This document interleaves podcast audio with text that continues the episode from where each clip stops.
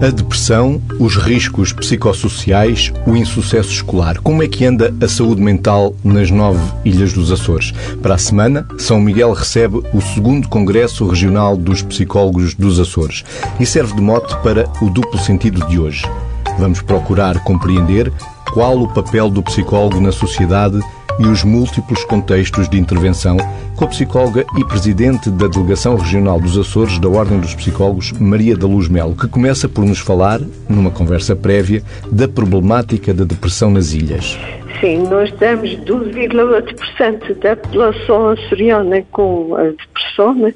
e nós eh, estamos a considerar só a população entre os 18 e os 74 anos de idade porque a Organização Mundial de Saúde identifica dois grupos-alvo que não estão abrangentes aqui por essa faixa etária, pelo menos totalmente, que são os jovens entre os 15 e os 29 eh, anos de idade e depois as pessoas com mais de 60 anos.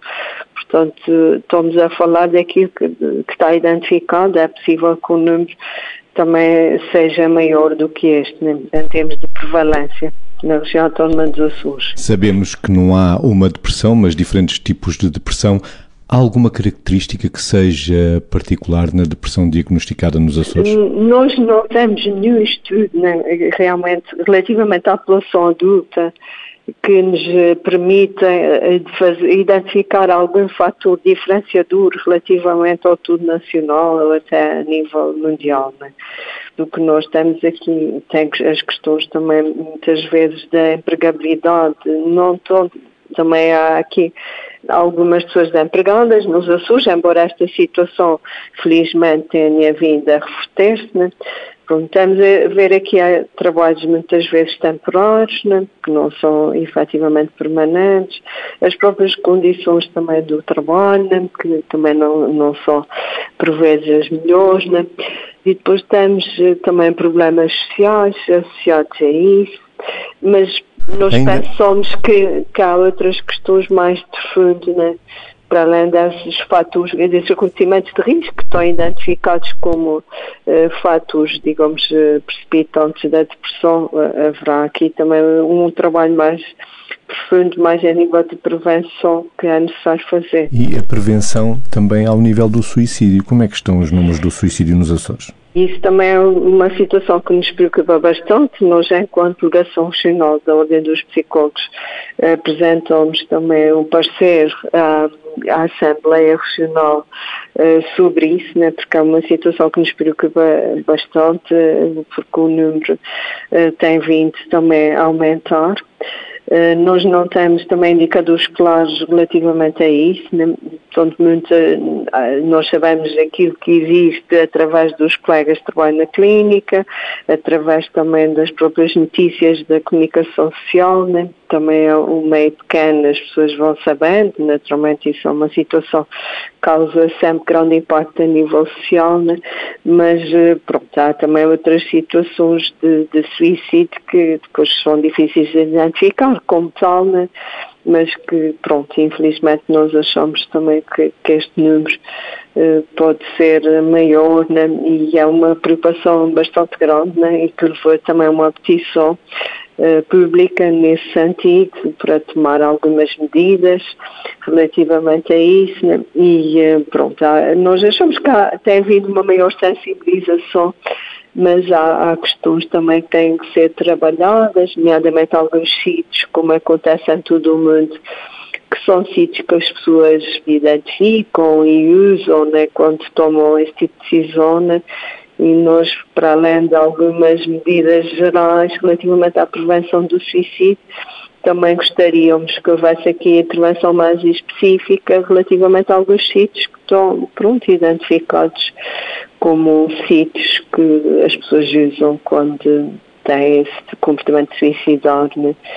E que também deve haver medidas aqui específicas para esses espaços públicos. Segundo a Organização Mundial de Saúde, o suicídio é a segunda causa de morte nos mais jovens, a seguir aos acidentes de viação. O que é que tem sido feito na prevenção do suicídio nesta faixa etária? Nós eh, realmente sabemos que é a segunda causa de morte uh, dos jovens entre os 15 e 29 anos, né? muitas vezes por situações também de depressão. E uh, o que nós temos tentado fazer né, é, portanto, feito um trabalho também em parceria com outras entidades, por exemplo, a nível da delegação regional, nós temos uma parceria com a Biblioteca Pública e Arquivo Regional de Ponta Delgada, em que, portanto, convidamos colegas para desenvolverem dois projetos de sensibilização na área da saúde mental, um dirigido a crianças do primeiro ciclo, do terceiro e quarto ano, e outro uh, dirigido a jovens mais do final, portanto, do nono ano, do terceiro ciclo e do secundário. E que nós temos também desenvolvido uh, depois uh, com os jovens estudantes, as escolas que depois vão, vão à biblioteca, são também uma forma de sensibilizar aqui para as questões da leitura e, e, e temos trabalhado. Tem sido um grande sucesso. O nosso de, grande, principal dificuldade tem sido realmente em recursos humanos, porque temos tido muita procura, por exemplo, relativamente a esse programa, um, e a biblioteca também não tem nenhum psicólogo neste momento, embora tenha bastante interesse em ter um psicólogo a trabalhar o eh, tempo inteiro com a biblioteca e, portanto, depende sempre da disponibilidade dos colegas que voluntariamente e sem qualquer, digamos, eh, pagamento que lhe seja feito, tenha dinamizado esse programa junto dos jovens. Maria da Luz Melo, psicóloga, os números quer da depressão, quer do suicídio são muito pouco consistentes, ainda assim vamos tendo uma ideia, Vítor. A empregabilidade é essencial e os lugares de trabalho saudáveis? Sim, eh, porque no fundo aquilo que eh, estamos aqui a ver Uh, e o número que foi referido, a prevalência da, da, depressão, é uma prevalência que, apesar de tudo, é abaixo das perturbações da ansiedade, mas, de facto, a depressão, pelo seu grau, pelo seu grau de incapacidade é?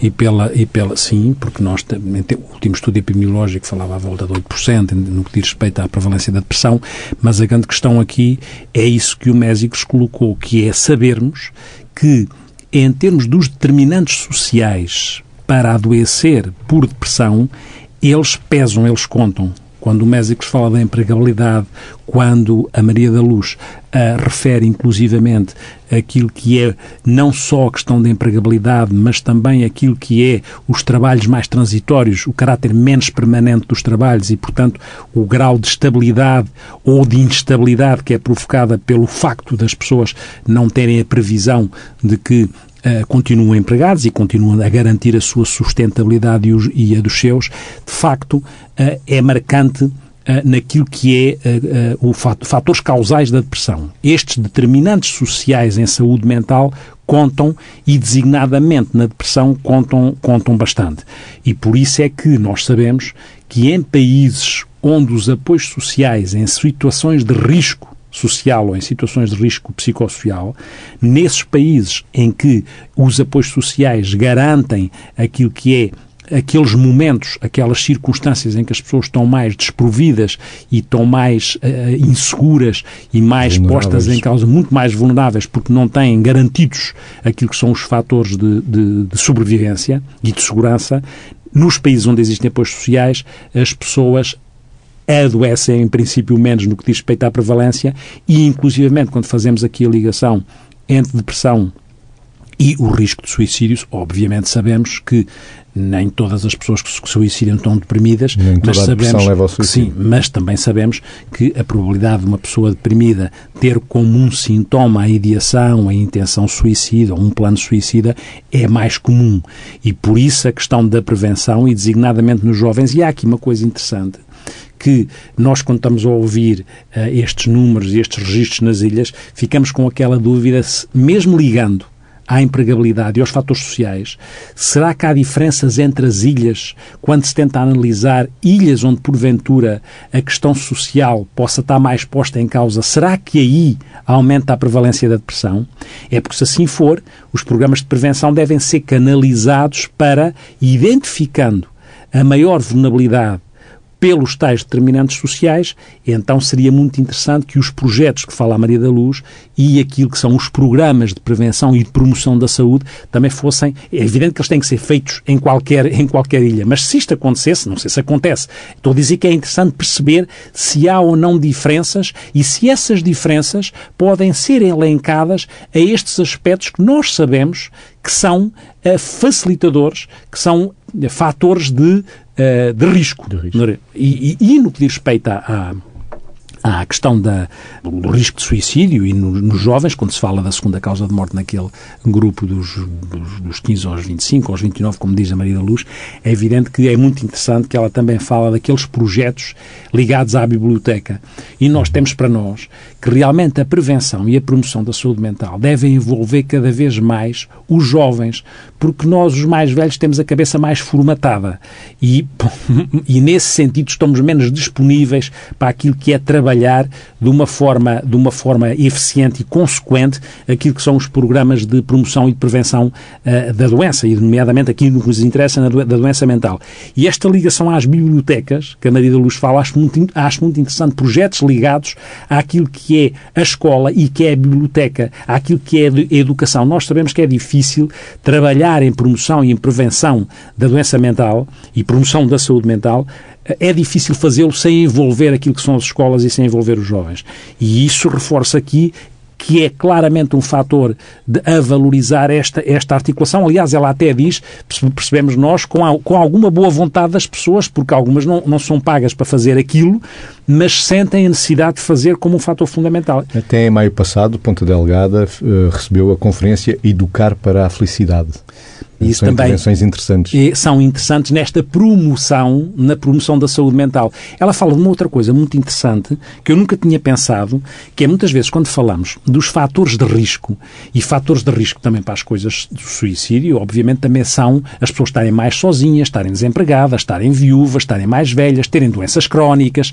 Tudo isto são fatores de risco. E os jovens por, outra, por outras razões, não é? Mas é preciso saber, muitas vezes estão tão solitários os jovens como estão os mais velhos. Os extremos estão mais em solidão. E isso, os estudos dizem isso. O que nos obriga a não achar só que a solidão pode estar ligada aos mais velhos, porque também pode estar ligada aos mais jovens.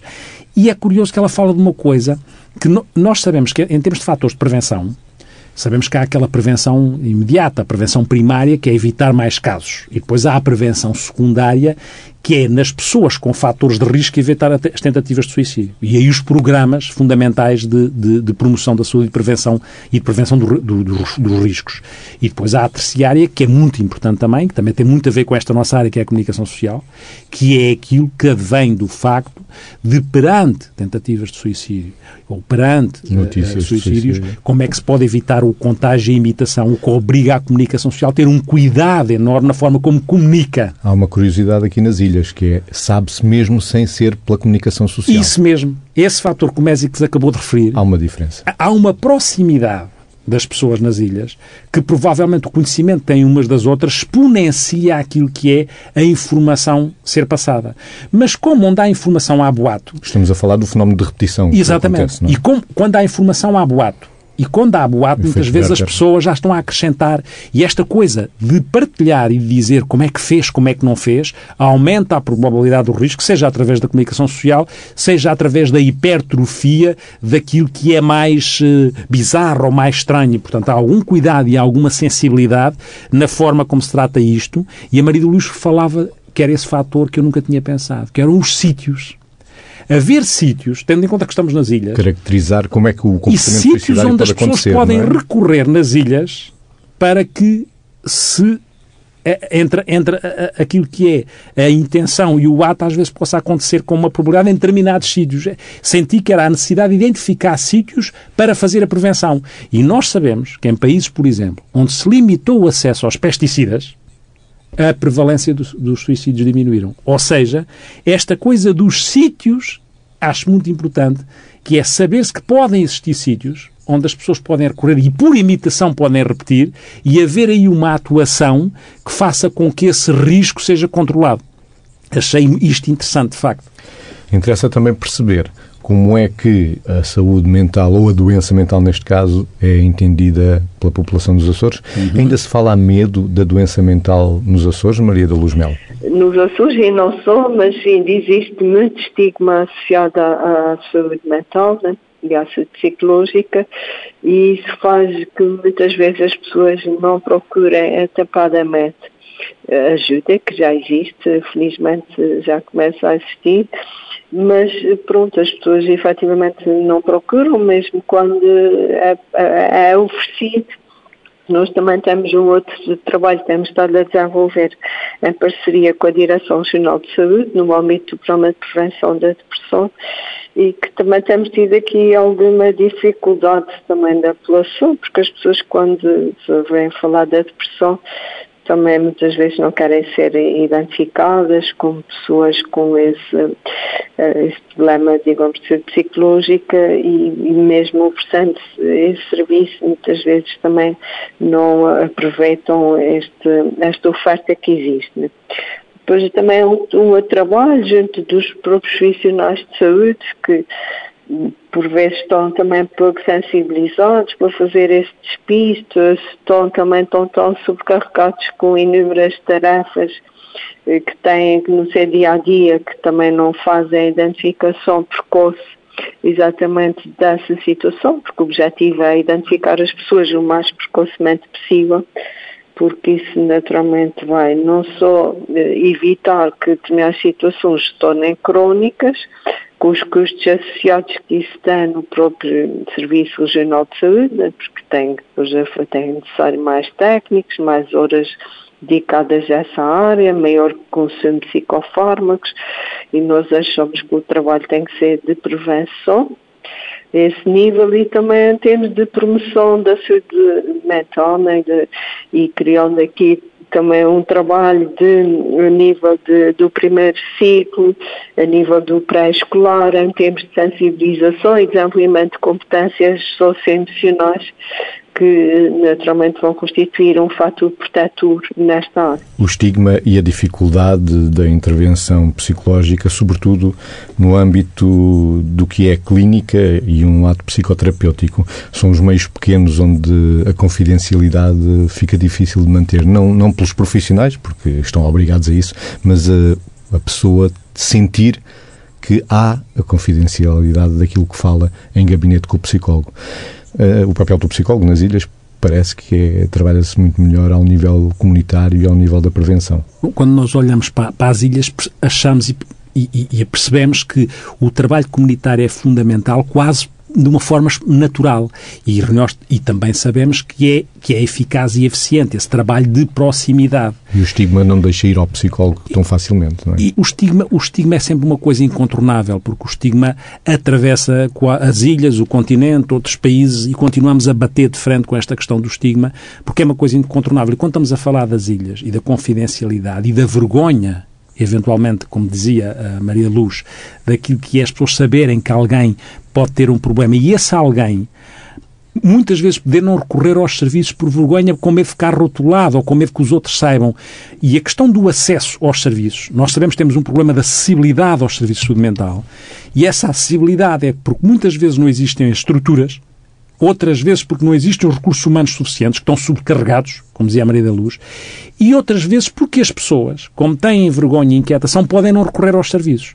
Isto para dizer o quê? que é fundamental desmontar o estigma para que as pessoas sintam a mesma, a mesma naturalidade em ir tratar de um problema de doença mental que sentirão se tiverem uma amigdalita ou uma apendicite ou, ou outra, outra situação qualquer.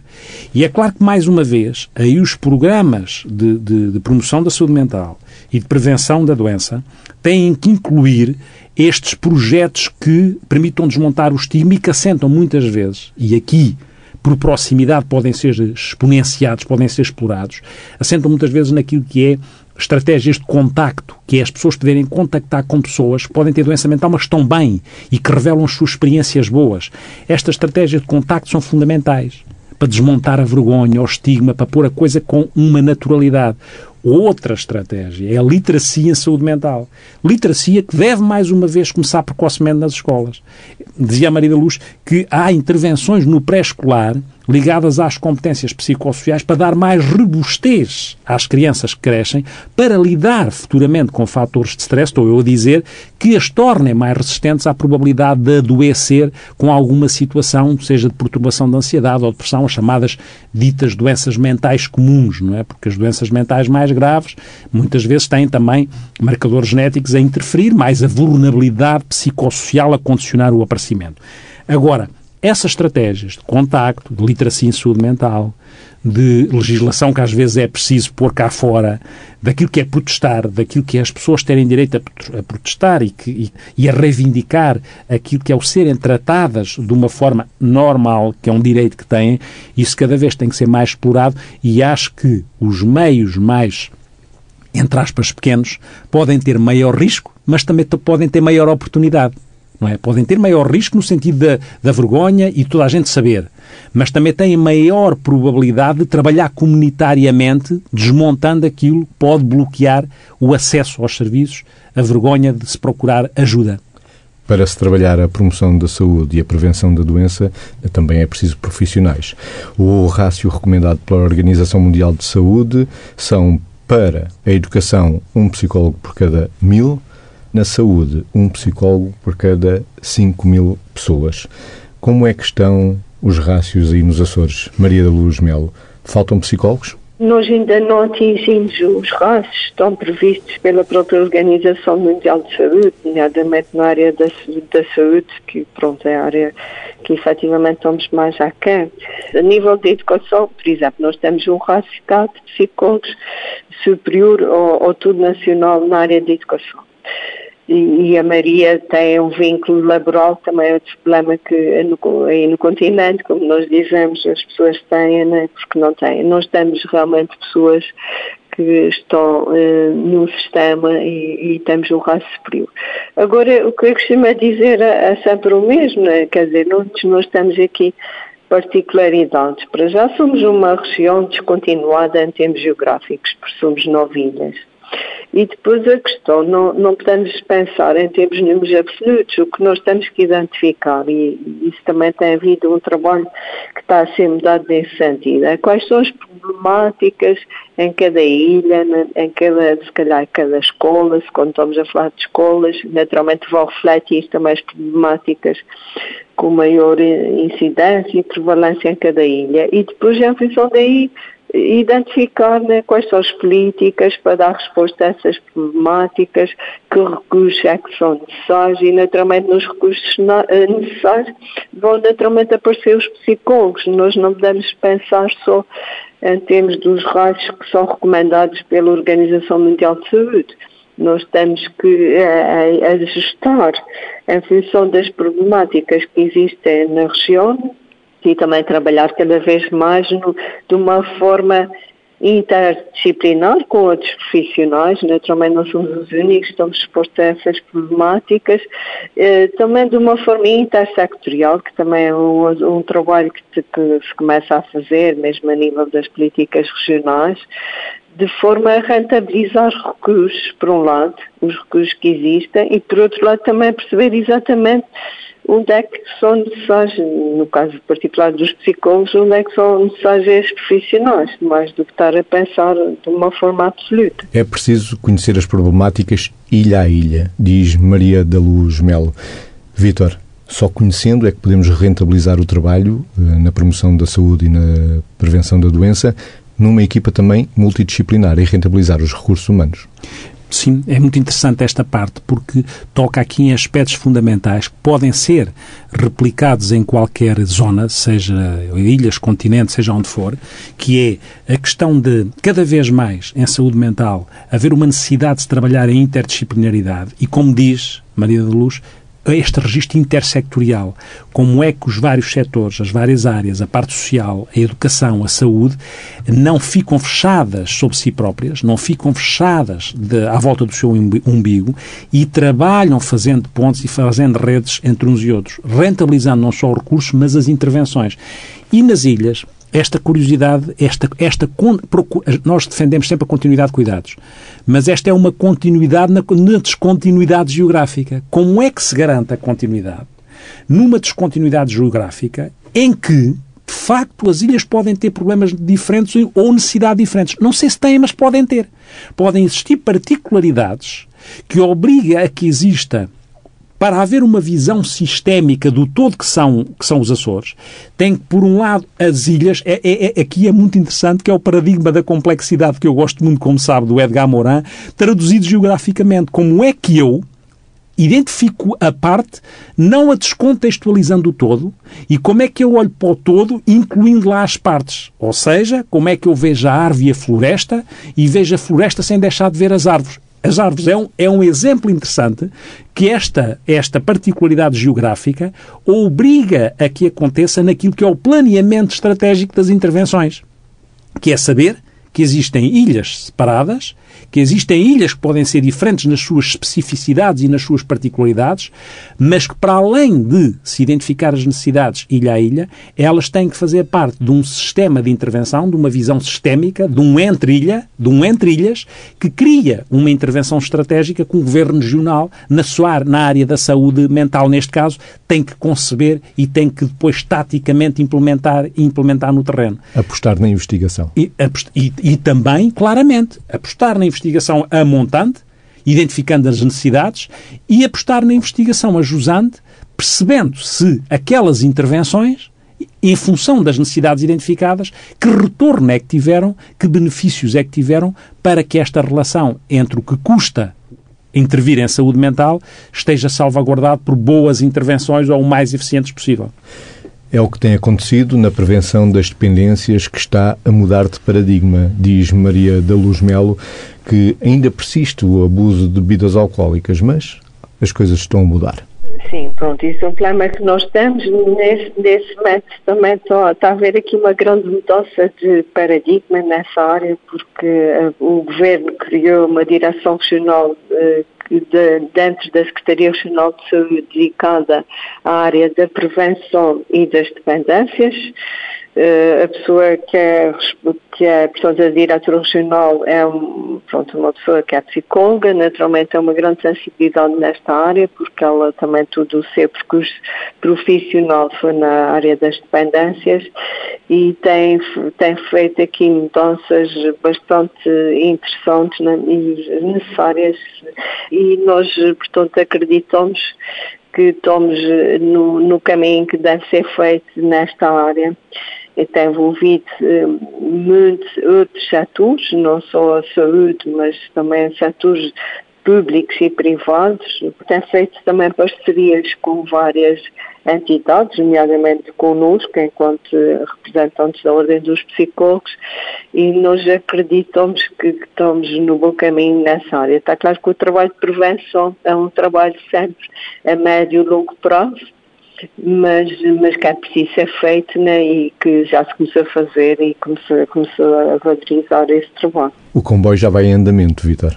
Sim, o comboio vai em andamento e, mais uma vez, estamos numa área fundamental, mas ela não pode ser vista... Aqui poderíamos dizer o barco já vai a caminho. Sem dúvida, não é?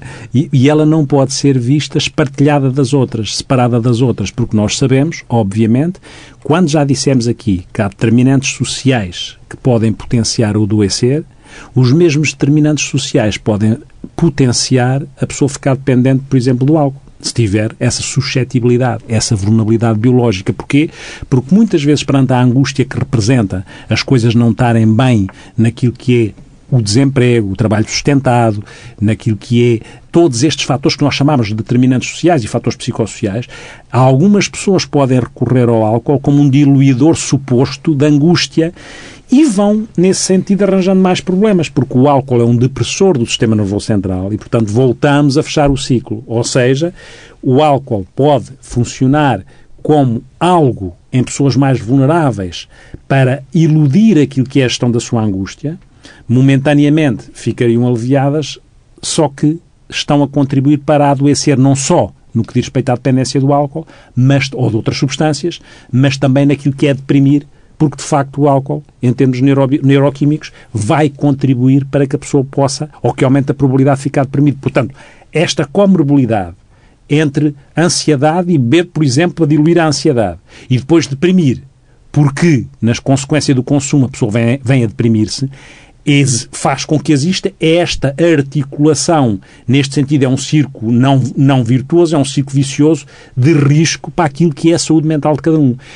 E por isso, mais uma vez, os programas e os projetos de promoção da saúde, por isso, mais uma vez, o trabalho necessário precocemente a nível das escolas, onde o risco pode começar a, a ser acentuado, e esse trabalho é fundamental, e depois, quando a prevenção e a promoção está feita, mas eventualmente, e muitas vezes é necessário intervir para fazer uma desabituação daquilo que é a dependência do álcool. Existem uns serviços para tratar essa, essa, essa desabituação e para tratar a dependência, incluindo aí, curiosamente, nas ilhas, onde o Instituto São João de Deus tem duas casas e onde tem, onde tem também programas e projetos ligados à dependência do álcool. Em São Miguel e na Terceira existem casas, estabelecimentos psiquiátricos, onde existem também unidades para fazer a recuperação da dependência do álcool, porque quando a Maria, Luz, a Maria da Luz falava da articulação, incluindo quer o público, quer o privado, quer o setor social, que é neste caso, por isso, todos os agentes, de uma forma, lá está o intersetorial, lá está o inter,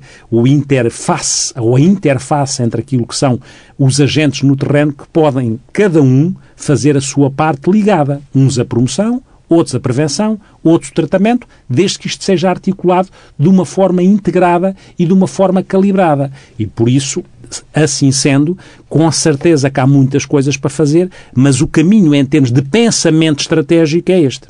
E hoje estamos precisamente a falar da saúde mental nos Açores, porque para a semana que vem vai ter lugar em São Miguel o segundo Congresso Regional dos Psicólogos dos Açores, onde vão ser discutidas eh, várias temáticas, nomeadamente aquelas que tivemos a falar, mas o que é que podemos esperar mais do Congresso que está quase, quase a arrancar em São Miguel, Maria da Luz Melo.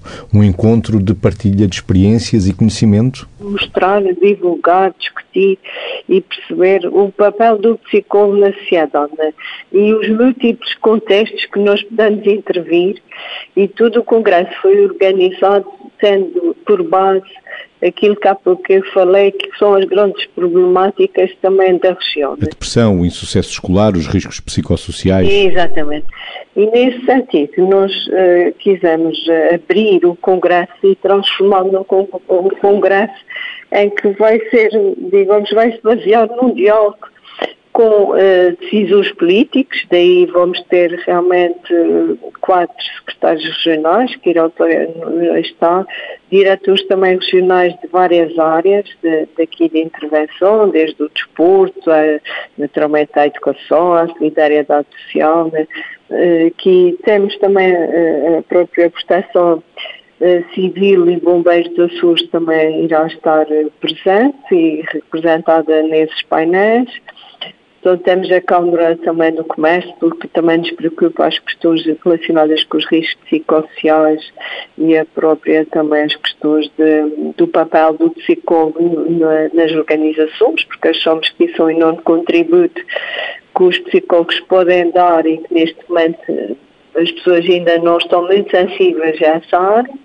E também apresentamos um pouco os nossos contributos e aquilo que nós podemos fazer em áreas eh, tão distintas como o ambiente, a saúde, né, a educação, os riscos psicossociais, as doenças, as neurociências, Exatamente. os lugares de trabalho saudáveis. Exatamente. Portanto, o objetivo é esse. Nesse sentido, vamos ter como Graduz e o Graduz convidados, vamos ter eh, representadas 38 profissões para nós é muito importante porque acho que é este o caminho que nós temos que fazer, este caminho de aproximação às outras profissões, é, é um trabalho interdisciplinar, um trabalho intersectorial, também valorizar as boas práticas que se fazem já aqui na região, daí todos os painéis, portanto também tivemos a preocupação daqueles, pronto, os mais práticos, terem sempre um interlocutor uh, regional e, e, nacional no âmbito da psicologia, que estará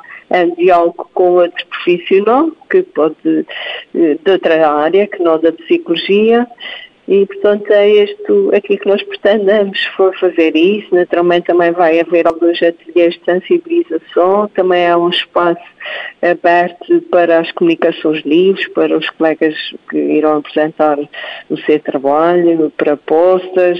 Portanto, também será um momento de convívio para as pessoas estarem juntas e, e conversarem umas com as outras. Portanto, também queremos que seja um momento de festa aqui de comemoração da, da psicologia nos Açores. Maria da Luz Melo, um diálogo multidisciplinar onde a ciência e a política se sentam lado a lado. E é assim que faz sentido, envolver todos os parceiros que podem ter a ver com a saúde mental, como se diz, a saúde mental deve estar em todas as políticas, e depois o que a ciência pode dizer é que faz sentido ir por aqui. E depois os políticos têm que tomar a decisão e, e, e aí sim dizem, então vamos por aqui. Estamos a fechar o duplo sentido de hoje, que teve como mote o Congresso Regional dos Psicólogos nos Açores, que vai acontecer no final da próxima semana em São Miguel. Agradecemos à psicóloga Maria da Luz Melo, presidente da Delegação Regional dos Açores da Ordem dos Psicólogos, que gravou uma conversa prévia connosco para nos ajudar a compreender as grandes problemáticas das ilhas, das nove ilhas dos Açores. Antes de irmos embora e de nos despedirmos da sonoplasta Margarida Adão, vamos dizer do poeta Vitorino Nemésio, da Ilha Terceira, nascido na Praia da Vitória, tenho uma saudade tão braba, braba mesmo. Braba mesmo. Então, braba. o nosso eco existencial começa desta maneira. Tenho uma saudade tão braba da ilha onde já não moro, que em velho só beba baba do pouco pranto que choro os meus parentes, com dó, bem que me querem levar, mas talvez que nem meu pó mereça a Deus lá ficar.